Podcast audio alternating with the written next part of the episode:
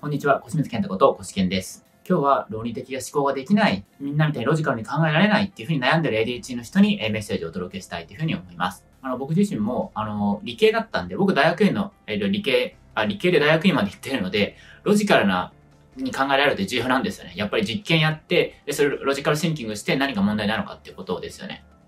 僕もこれ、えっと、鍛えたからある程度できるんですけど、なかなか苦手です。でもですね、最初にこれ言っときたいんですけれども、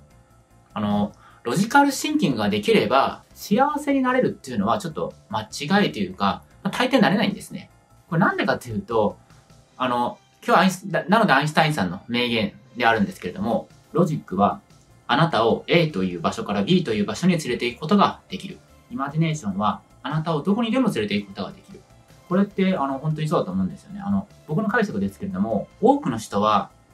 僕も昔そうだったんですけど、過去がこうだから、まあ、それを考えると、まあ、この状態から考えると、論理的に考えるとこの状態だろう。この B の状態に行くだろうっていうことですよね。で僕だったら、えっと、職人の家系の息子だったので、まあ、その、それをなんか継ぐかして、あの、やるか、サラリーマンとして行くかみたいな道ですよね。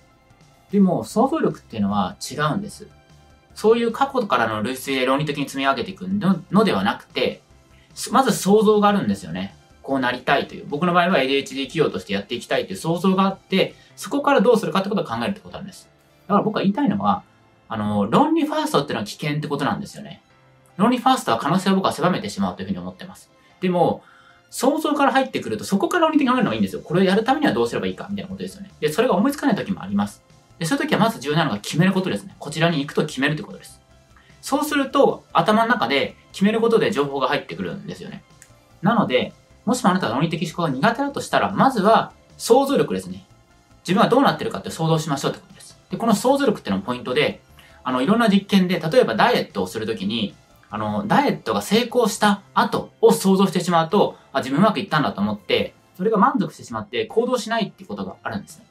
だから、正しい想像の仕方を知ってほしいっていうことです。ということで今日は、論理ができ、論理的思考ができないっていう人に、それよりもまずは自分の想像力ですね。しかも自分の能力を生かす正しい想像の仕方を知りましょうって話をしました。今、期間限定で生きづらかった ADHD の僕が起業して人生を楽しめるようになった方法を無料ウェブセミナーで公開しています。無料ウェブセミナーの登録はこの動画の下の部分ですね、をクリックして、そこから参加をしてください。また、この動画がいいと思ったら、ぜひいいねとチャンネル登録をお願いします。